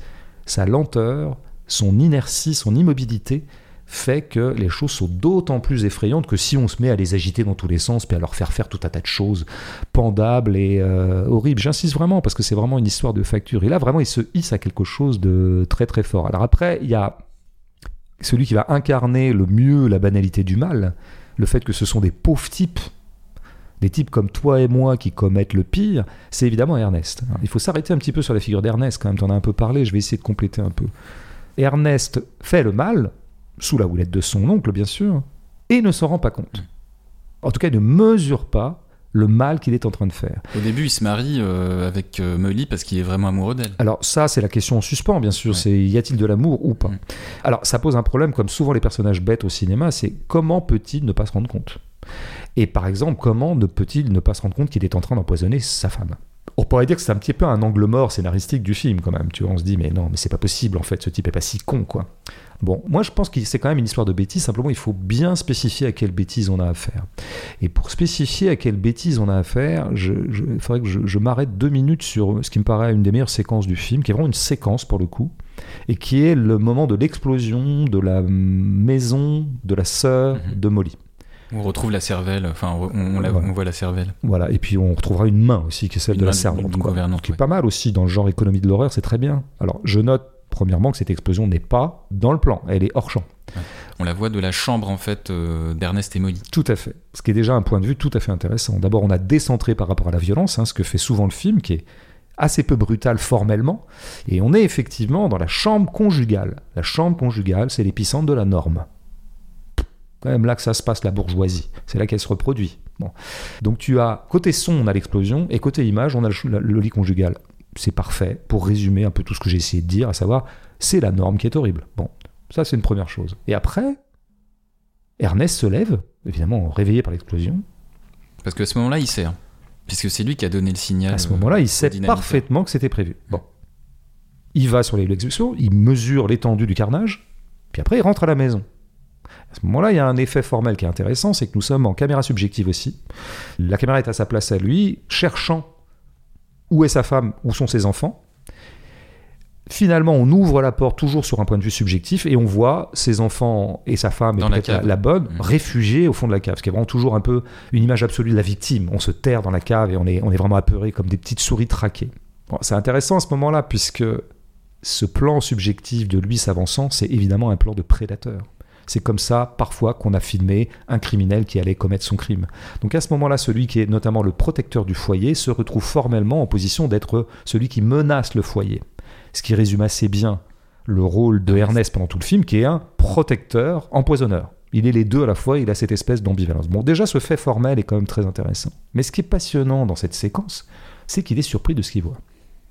Drôle de phénomène psychologique. Il est surpris de découvrir une explosion qu'il a commanditée. Quel drôle de personnage, qui pousse le déni à un point vertigineux et presque pathologique quand même. Je veux dire, euh, comment expliquer ce truc? Mm. Comment savoir? Eh ben, on peut l'expliquer par un truc. C'est qu'en fait, c'est vrai qu'il est le bras armé du crime, mais il n'a jamais mesuré que c'était vraiment des crimes qu'il faisait. Et en fait, c'est la première fois qu'il mesure que quand même, oh là là, mais en fait, on commet des vraies horreurs. Mais surtout depuis le début, il ne croit pas faire le mal. Et pourquoi il ne croit pas faire le mal? Et là, on en reviendrait à la banalité du mal, et, au sens profond de la banalité du mal, c'est parce qu'il est persuadé que c'est au nom de la vertu. Et pourquoi est-ce qu'il est persuadé que c'est au nom de la vertu, même si parfois c'est sale, même si parfois c'est un peu du crime C'est parce que c'est son oncle qui lui demande. Et son oncle, c'est la figure de l'autorité, c'est son tuteur. Et donc en fait, la bêtise, pour spécifier quelle est la bêtise de Ernest, c'est une bêtise de la servilité. Une bêtise, je dirais, de l'ultra-légitimisme poussé jusqu'à la bêtise. C'est-à-dire que ça a l'air d'être le mal, mais puisque c'est mon oncle qui incarne l'autorité qui me le demande, alors ça ne peut pas être le mal. Alors là, on a affaire à une bêtise qui est la bêtise, effectivement, des gueux, mais dans le sens le plus péjoratif. C'est-à-dire ceux qui pensent toujours que des gens qui ont un costume trois pièces et des lunettes et des titres de propriété, bah, tout ce qu'ils disent est frappé au coin de la vertu, puisque c'est eux qui le disent. Et c'est comme ça qu'en fait, depuis le début, Ernest ne peut pas voir le mal, puisque c'est mon tonton qui me le demande, quoi. Mon tonton qui lui-même incarne la norme, incarne, voilà. On pourrait dire que, je vais emprunter un, un très beau terme qui apparaissait dans le très beau film de Catherine Breillat euh, qui est sorti il y a L'été dernier mois. Ouais. Ouais. À un moment, il était question de normopathie, une espèce de pathologie de la normalité. Mm. Ben voilà la bêtise de Ernest. Il a une pathologie de la normalité. Ce qui fait qu'effectivement, il ne peut pas se rendre compte, puisque c'est des médecins. Et les médecins, c'est des gens respectables. Et d'ailleurs, Tonton leur parle bien ils ont l'air d'être bien avec Tonton. Donc si les médecins parlent bien avec Tonton, c'est que les médecins, ils sont sympas et qu'ils veulent du bien. Donc à aucun moment, je peux me dire, alors qu'il y a déjà eu mille empoisonnés autour de moi, dont les sœurs, la mère, machin, je peux me dire que je suis en train d'empoisonner ma femme. En fait, je ne peux pas me dire ça. C'est comme ça que ça se passe précisément euh, l'anomalie psychologique que représente quand même le personnage d'Ernest. Alors il resterait quand même une autre anomalie qui serait euh, Molly elle-même, qui pose un problème aussi. Alors elle, c'est pas comme Ernest, elle, elle se rend compte de tout. Elle comprend bien que elle, évidemment, un sale type et que Il y a, tout il y a ça. un bon. bénéfice du doute quand même sur l'insuline à un moment. Avant, Oui. avant les gouttes. Hein. Oui, avant les gouttes. elle met peut-être du temps à mesurer qu'on est en train de l'empoisonner. Enfin, elle est quand même au courant qu'il se passe des drôles de choses dans son bourg, là, et et, puis que elle, voilà, elle et que ça se fait demande, elle se demande si elle quand est-ce qu'elle sera la prochaine. Voilà. Et pourtant, elle ne fait rien. Et pourtant, elle se laisse faire. Alors, c'est vrai qu'elle fera appel au FBI et finalement, ça finira par euh, porter ses fruits. Enfin, bien tard. Au bout de combien de cadavres Donc, d'où vient cette espèce d'inertie de Molly? D'abord, l'hypothèse qu'elle n'a pas pu voir tant le mal que ça parce qu'elle est amoureuse de, De Ernest. ouais, de Ernest. Le film a tendance à accréditer l'hypothèse de l'amour de Ernest et, et Molly, hein, Mhm. puisque c'est pratiquement son dénouement. Il, il accrédite et je crois que David Gran insistait sur ça Ouais. auprès de Scorsese. Mais la mise en scène est tout à fait claire là-dessus, puisque le climax du film, le climax c'est quand même un moment de procès qui en dit long sur un film calme, hein. c'est pas du tout une scène d'action, hein. c'est pas un gunfight, c'est un plan fixe dans un- une scène de procès. Une scène de procès déjà c'est statique, les gens sont assis, ça parle. Et tu as un plan fixe sur Ernest, et c'est le moment où alors qu'il répète toujours yes sir pour accréditer la thèse de son oncle, à un moment il dit non. Et il le dit au nom de l'amour. Au nom de l'amour pour Molly, à ce moment-là il y a un très beau raccord, qui, un plan sur Molly, et dans le raccord il y a de l'amour. Enfin, il refuse au moment, à partir du moment où, où il apprend que sa fille elle-même a été... euh, Elle s'est voilà. assassinée. Enfin, Donc, elle, est, elle elle morte. Elle est morte. Là, c'est le coup de trop. Sa loyauté à son oncle est, est à ce moment-là inférieure à ce que peut être son amour euh, paternel. C'est assez beau. Bon, donc en fait, il y a de l'amour entre eux, et ça pourrait expliquer la relative passivité de Molly, qui elle-même ne peut pas croire que l'homme qu'elle aime et l'homme qui est amoureux d'elle puissent euh, L'empoisonner. euh, et être complice d'un tel empoisonnement. Mais je pense qu'il y a autre chose qui tient à Scorsese aussi. C'est-à-dire que Scorsese en fait, il veut en faire une figure de la patience. Et la patience dans un lexique chrétien, c'est l'art de supporter, c'est l'art de subir. Et c'est là que Scorsese n'est plus un cinéaste politique, mais qu'il reste un cinéaste chrétien et catholique. Euh, c'est qu'en fait, il raconte toujours des martyrs. Et d'une certaine manière, cette indienne s'inscrit dans euh, une ribambelle de figures du martyr et du crucifié. euh, voilà. Et il y a toujours un moment chez Scorsese où ça va s'inscrire sur le corps. C'est au corps qu'on fait du mal, c'est le corps qui est supplicié et c'est le corps qui endure la souffrance. Parce que c'est un corps christique. Il faut passer, si tu veux, au niveau d'analyse chrétien ou au niveau, je dirais, de, de spiritualité ou plutôt de, un rapport au monde chrétien ou une- un, un narratif chrétien, comme on dirait maintenant, Paradigme. pour Paradigme euh, un paradigme, si on veut vraiment aller dans les mots les plus pourris de l'époque, hein, que j'utilise d'ailleurs moi-même allègrement, puisque nous sommes toujours victimes de notre époque. Effectivement, si on reste dans les coordonnées de vraisemblance scénaristico-psychologique, le personnage de Molly est impossible. Il faut donc passer à un plan d'analyse chrétien, c'est-à-dire une iconographie chrétienne qui est propre à Scorsese pour comprendre cette inertie autour de laquelle est organisé tout le film. C'est comme si vraiment le- le- tout le film venait buter sur cette incroyable euh, immobilité et tranquillité de De Molly qui, au bout du compte, est à la fois la tranquillité d'une espèce de haute sagesse supérieure. Elle aussi, elle dira un moment dans une scène de drague dès le début du film, enfin vers le début du film avec euh, Ernest, elle lui dira Nous allons rester tranquilles. Alors que lui est en train de la draguer. Elle aussi, elle est Ah une oui, elle figure reste de tranquille au moment où oui. euh, il y a l'orage. Voilà, tout à fait. Juste et ils se mettent, ils- ça, c'est un très beau plan, ils s'assoient côte à côte l'un de l'autre, et puis c'est tout, puis il se passe rien. Parce que Molly donne le là. Molly donne le là du film, on est tranquille. Alors sa tranquillité peut être interprétée comme une espèce de, encore une fois, de sagesse supérieure, mais aussi de capacité d'endurer le mal, et peut-être même de se sacrifier au nom de sa communauté.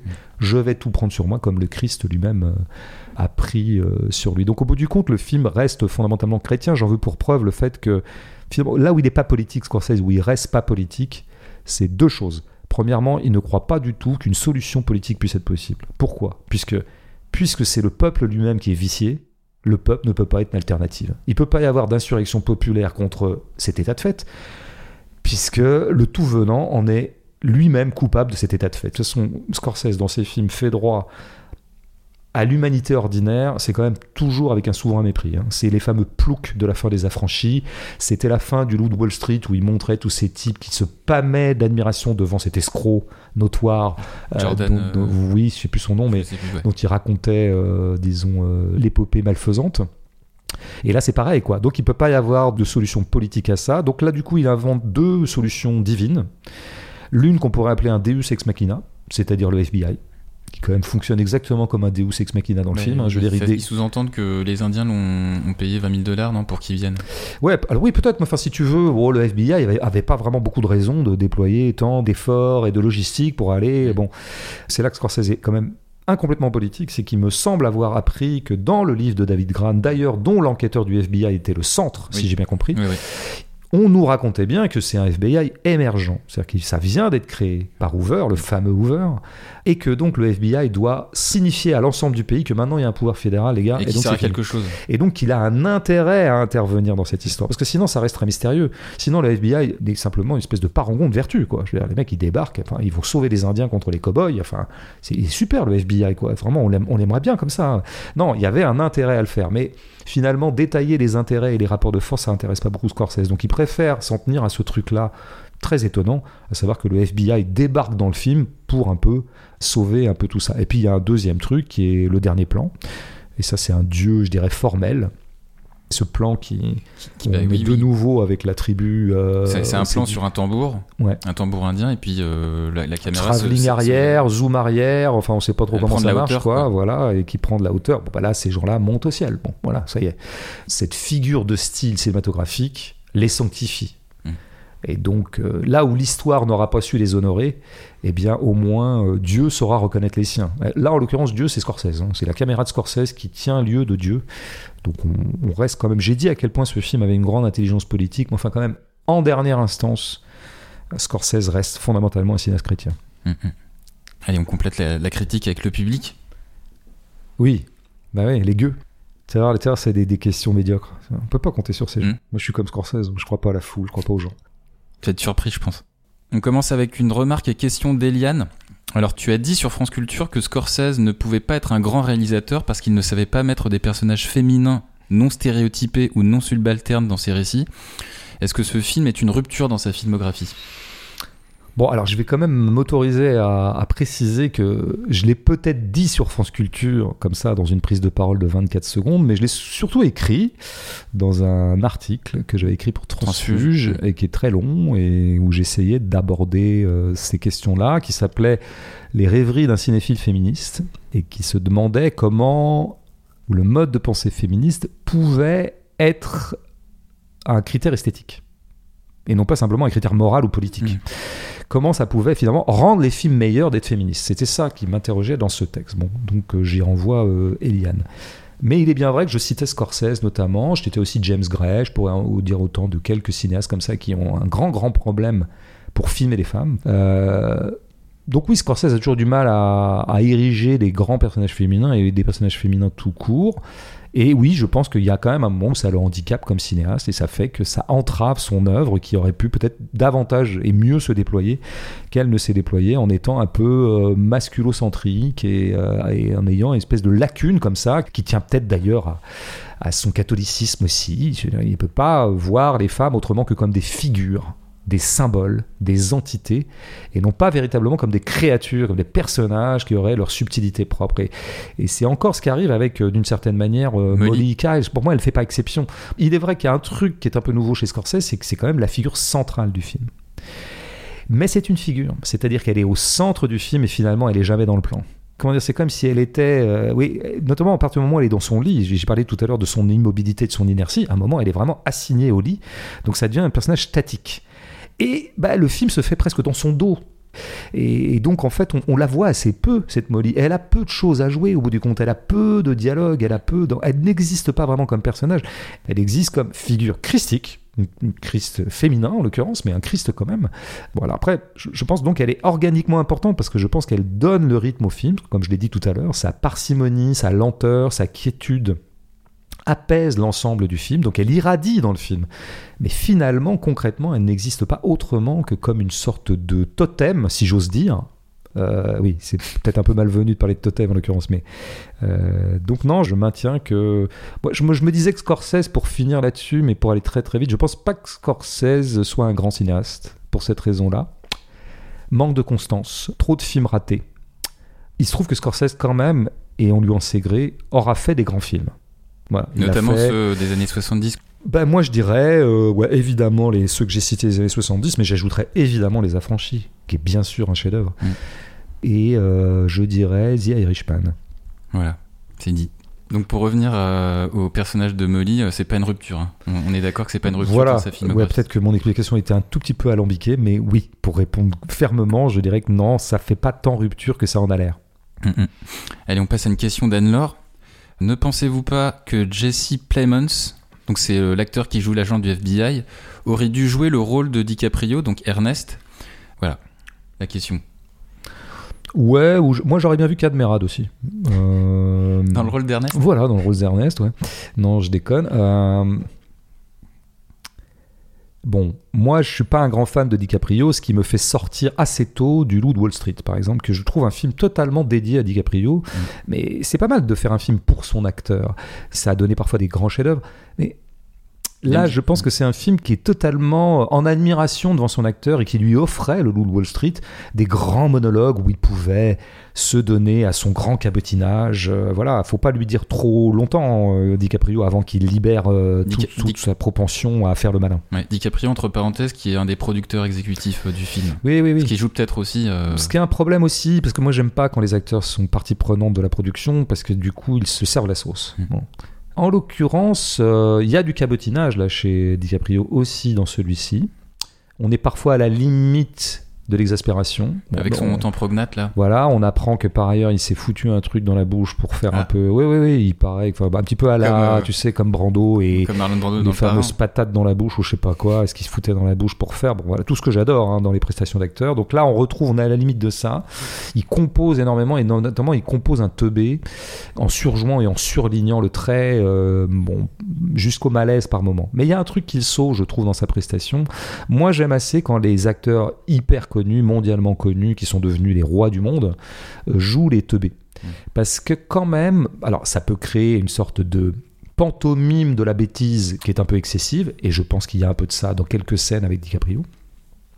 Mais quand même, ça leur fait du bien de jouer les bêtes parce que ça les remet un peu à, à- à niveau. Enfin, je veux dire, pas factuellement, je pense pas que jouer quelqu'un de bête fasse que DiCaprio est complètement immunisé contre la grosse tête. C'est pas du tout ce que je suis en train de dire. Mais dans le plan, ça fait des personnages qui subissent un peu plus les situations. Or, qu'est-ce qui arrive à un acteur devenu le roi du monde C'est que il finit, je l'avais déjà dit, par ne plus jouer avec personne et par dominer toutes les scènes.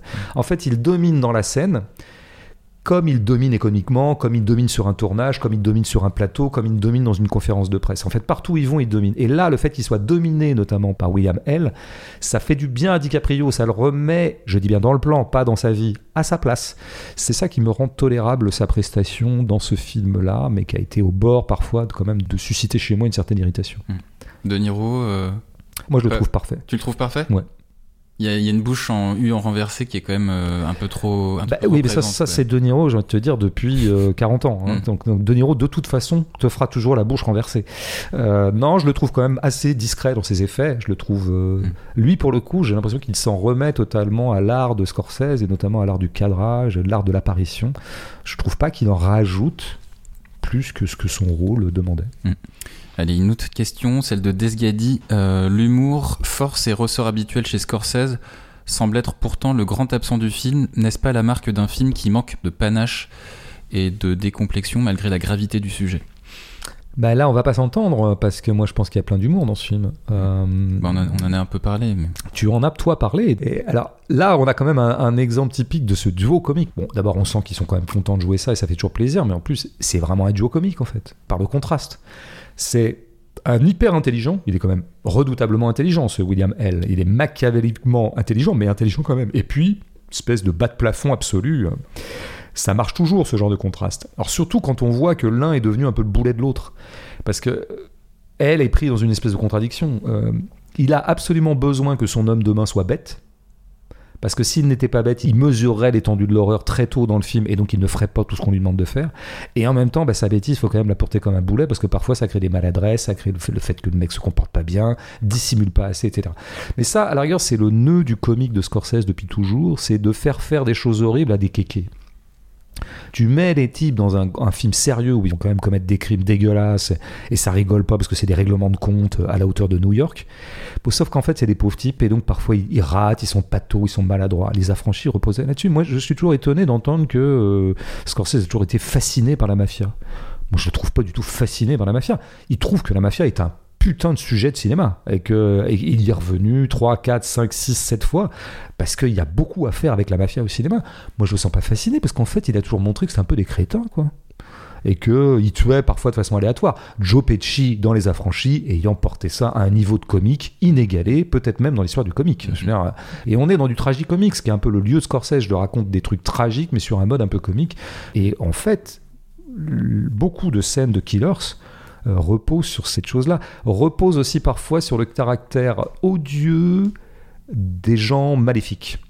Odieux dans le sens où ils se parent parfois de vertu et où ils se permettent eux-mêmes de faire des sermons alors que eux-mêmes mériteraient plein de sermons. Ça, c'est aussi une modalité comique de Scorsese. C'est le côté le type est tellement odieux, le type dépasse tellement les bornes que ça en devient comique. Et c'est par exemple évidemment la scène, assez irréelle d'ailleurs, avec son carrelage à damier, euh, de punition de Ernest. Ouais, ouais, dans la salle de franc-maçon. Voilà, la salle de franc-maçonnerie. Une drôle de scène, d'ailleurs un petit peu à part dans le film, bouge pas grand-chose à en dire, mais elle est comique bien sûr.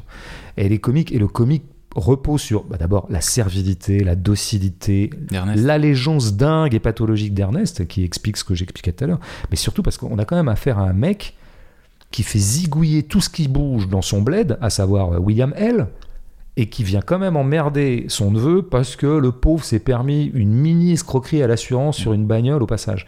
Donc ça, c'est ça, le- je pense, le, un des fils comiques de Scorsese, c'est quand les, les grands diables se comportent comme des maîtres d'école qui font la leçon. Donc non, il y a bien du comique dans ce film. Il y a du comique sourd, parfois pas très voyant, mais du comique. Je veux dire, il y a des dialogues, par exemple, du genre... euh, On va la freiner. euh, Euh, de- euh, Donne-lui des gouttes pour la freiner parce qu'en fait, elle va un peu trop à Washington. Ouais, c'est ça. Oui, il y a des, y a y a dialogues qui sont très très bons, mais qui sont des dialogues cyniques en fait. Ouais. C'est l'humour par le cynisme. Moi, j'aime bien l'échange au tout début. D'ailleurs, je trouve la première scène entre eux est assez géniale quand ils se mettent à parler de la guerre 14, qu'on comprend qu'en Ah fait ouais. l'autre a rien foutu au front, qu'il était cuisinier, qu'il a rien branlé, et que sous couvert d'héroïsme, en fait, il a rien foutu. Par ailleurs, ouais, t'aimes bien les filles. Ouais, non, c'est vrai que j'aime assez les filles. Les, Ouais, rouges, les rouges, les bleus, les roses. voilà, tout ça. Et puis euh, Ernest l'appelle monsieur. Et euh, oui, il lui dit m'appelle pas monsieur. Ah, ah bon, c'est vrai que je peux Non, appelle-moi King. Ouais, ça, c'est un dialogue. Yes. Euh, allez, dernière question, celle de JB. Alors JB, c'est qui? C'est Jean-Baptiste? Moi, je dirais Jean-Baptiste.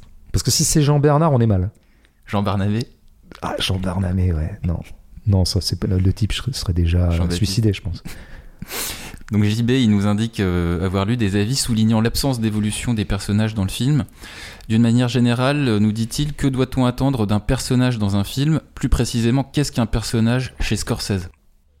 Alors, il y a deux questions en une, mais c'est surtout la première qui m'intéresse, euh, qui recoupe un de, mes, chevaux de bataille. Donc, je suis très content que Jean Barnabé me permette d'en parler. Oui, c'est un dogme de l'écriture scénaristique contemporaine qu'un personnage doive absolument évoluer dans un scénario.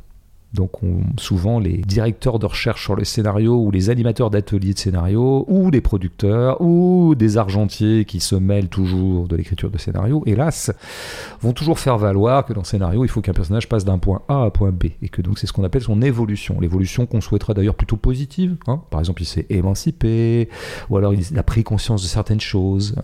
Il est devenu plus tendre qu'avant. Il était un peu bloqué, mais maintenant, grâce à sa résilience, il est de nouveau capable de s'ouvrir aux autres, etc. Or, dans la vie, il se trouve, nous constatons que nous n'évoluons pas beaucoup. Donc, qu'est-ce que c'est que ce pays qui s'appelle Scénarioland, où les choses se passent comme jamais elles se passent dans la vie? Euh, On n'évolue pas des masses dans la vie, et ce serait un grand sujet que de se demander si on évolue vraiment. Donc, on se demande pourquoi on continue à pondre des scénarios et des personnages avec l'impératif qu'ils soient évolutifs. Et là, c'est intéressant puisque euh, personne n'évolue. Euh, Molly, en gros, ne découvre pas grand-chose au fil du scénario parce qu'elle savait vaguement avant. Euh, William, elle, n'évolue absolument pas. Et Ernest non plus. Ernest, il aura juste comme ça, espèce d'accès à une sorte de lucidité par le surcroît d'horreur que lui inspire euh, la mort de sa fille. Il y a que les enfants qui, les enfants d'Ernest et Emily qui évoluent. Oui, mais ils évoluent au sens où ils grandissent. Ouais. C'est ça que tu veux dire. Mais c'est vraiment intéressant comme intervention, ça. Non, mais vraiment, heureusement que tu es là.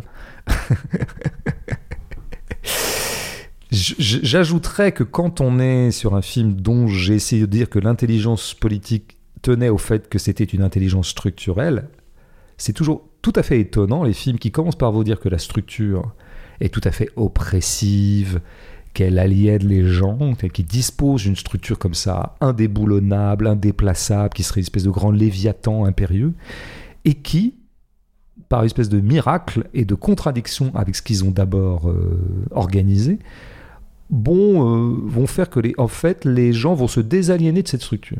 Donc en gros, vous présentez la structure comme une espèce de mastodonte auquel personne peut échapper. Bon, il se trouve que comme on est dans un scénario, bah, les personnages, bah, quand même, un, ils vont se rendre compte que c'est un mastodonte, deux, que c'est dégueulasse, trois, ils vont trouver la force de s'en sortir, et quatre, la structure n'existera plus.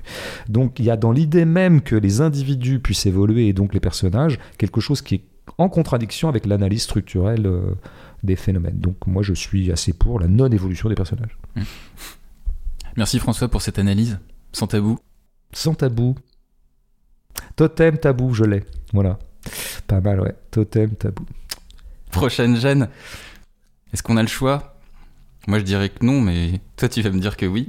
Ouais, on a super le choix. Il y a un gros débat entre nous, chers auditeurs. Sachez que euh, nous avons un gros débat interne entre euh, les gens qui parmi nous n'ont pas de prénom et les gens qui parmi nous en ont un. Et on sait pas trop, alors il y aurait plusieurs hypothèses. ouais. Non, bah, je sais pas, moi je, moi je suis plutôt pro Miyazaki, mais toi Ouais, tu... t'es pro Miyazaki. Et moi, je trouve qu'il y aurait d'autres euh, possibilités. Mais pourquoi pas Miyazaki? On va voir. Bah, en fait, on n'a pas vu le film. C'est surtout c'est d'abord ça que je te dis. C'est que. En tout cas, le film il peut être ni bon ni mauvais. Oui, alors, ouais. Moi, moi je connaissais. euh, On mange chinois ou on mange chitois? et, c'était, et, et je complétais par cette troisième blague c'est un japonais qui rencontre un autre japonais qui lui dit Ça va, pas trop de sushi? De toute façon, il y, a- il y aura pas de sushi entre nous. Jamais de sushi entre eux. Allez, salut à tous. Salut à toi François. Salut.